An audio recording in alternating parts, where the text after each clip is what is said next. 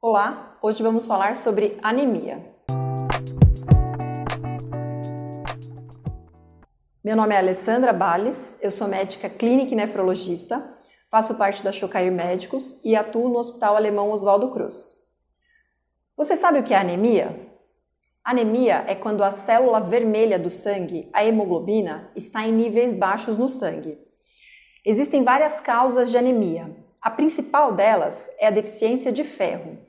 O ferro é um componente importante da célula sanguínea, da hemoglobina. Existem várias causas para a deficiência de ferro.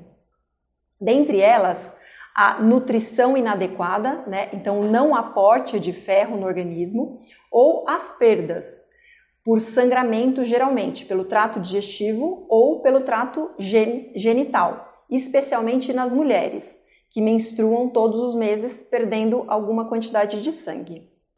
Outras causas de anemia são as deficiências de outras vitaminas, como ácido fólico e vitamina B12, e doenças sistêmicas, como lúpus, algumas outras doenças reumatológicas, doenças infecciosas e a própria doença renal crônica. Existem vários sintomas de anemia.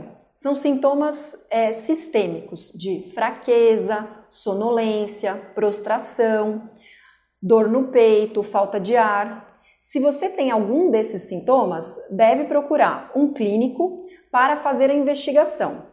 A investigação da anemia é feita por exames de sangue e, a depender da causa suspeita, exames de imagem também.